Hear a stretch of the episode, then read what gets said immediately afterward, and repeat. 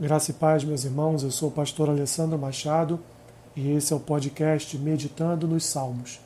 Hoje com o Salmo 5, que diz assim: Dá ouvidos, Senhor, às minhas palavras e acode ao meu gemido.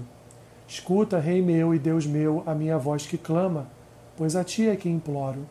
De manhã, Senhor, ouves a minha voz, de manhã te apresento a minha oração e fico esperando, pois tu não és Deus que se agrade com a iniquidade e contigo não subsiste o mal. Os arrogantes não permanecerão à tua vista. Aborreces a todos os que praticam a iniquidade. Tu destróis os que proferem mentira. O Senhor abomina o sanguinário e ao fraudulento. Porém eu, pela riqueza da tua misericórdia, entrarei na tua casa e me prostrarei diante do teu santo templo, no teu temor. Senhor, guia-me na justiça por causa dos meus adversários Endireita diante de mim o teu caminho, pois não tem eles sinceridade nos seus lábios. Seu íntimo é todo crimes, a sua garganta é sepulcro aberto, e com a língua lisonjeiam. Declara os culpados, ó Deus, caiam por seus próprios planos, rejeita-os por causa das suas muitas transgressões, pois se rebelaram contra ti. Mas regozijem-se todos os que confiam em ti, folguem de júbilo para sempre, porque tu os defendes e em ti se gloriem os que amam o teu nome. Pois tu, Senhor, abençoas o justo e como escudo o cercas da tua benevolência. Outro salmo de Davi, apresentando um lamento pessoal.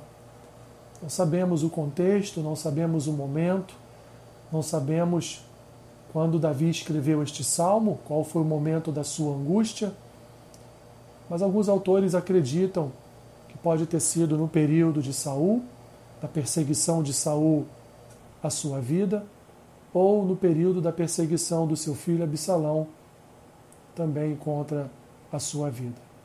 É o primeiro salmo com orações pela queda de seus inimigos. Há um contraste neste salmo entre as palavras de Davi e as palavras dos seus adversários. O salmista é atacado verbalmente por eles. Há urgência nas palavras de Davi. Seu lamento é carregado na oração inicial, que aponta para um coração angustiado e apressado pela resposta de Deus.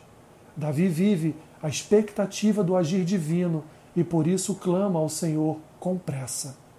Davi reconhece a soberania de Deus como um rei, o seu rei, e recorre a essa realeza santa em clamor como um súdito pedindo atenção diante do trono o rei de Israel, se rende ao rei do universo.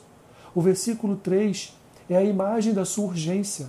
Ao acordar, Deus é o primeiro alvo das, dos pensamentos de Davi.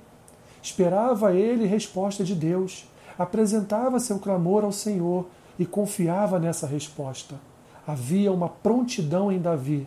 Parece que ele ocupava a torre de vigia em oração. O seu clamor por socorro encontrava amparo em Deus, corroborava com a forma com que Deus lida com o pecado. Ele odeia o pecado, pois ele é santo, separado de todo o mal. Essa era a fonte de confiança do salmista para esperar a resposta de Deus.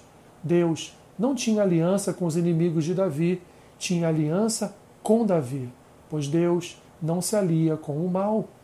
As misericórdias de Deus são a causa de não sermos consumidos, porque as suas misericórdias não têm fim.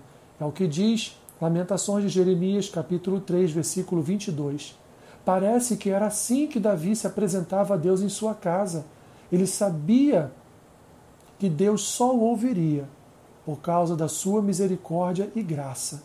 E Davi reconhece que fora fora da sua misericórdia e da sua graça, ele não seria ouvido e por isso depende disso. Davi não era hipócrita, ele buscava os caminhos de Deus, pois se não andasse com Deus em justiça, seria consumido pelas mãos dos seus inimigos. Davi ora pelo castigo de seus adversários e enumera todas as suas maldades, buscando no Senhor frustrar seus planos malignos conspiradores, que todo o mal que planejavam executar viesse a recair sobre eles mesmos através do juízo divino.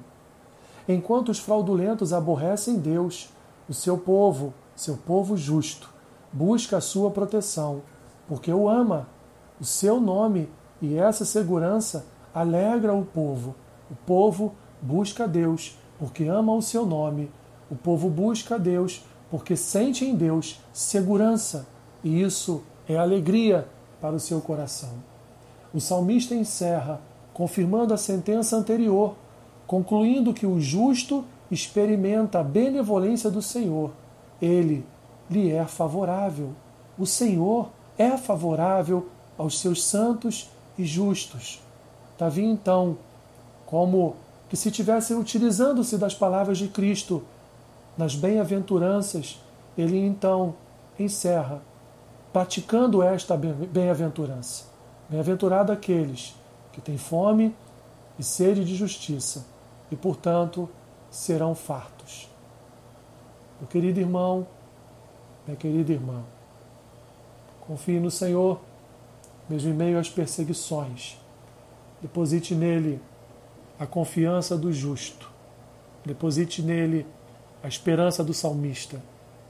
Deposite nele que é ele, ele é que derrota os nossos inimigos e adversários.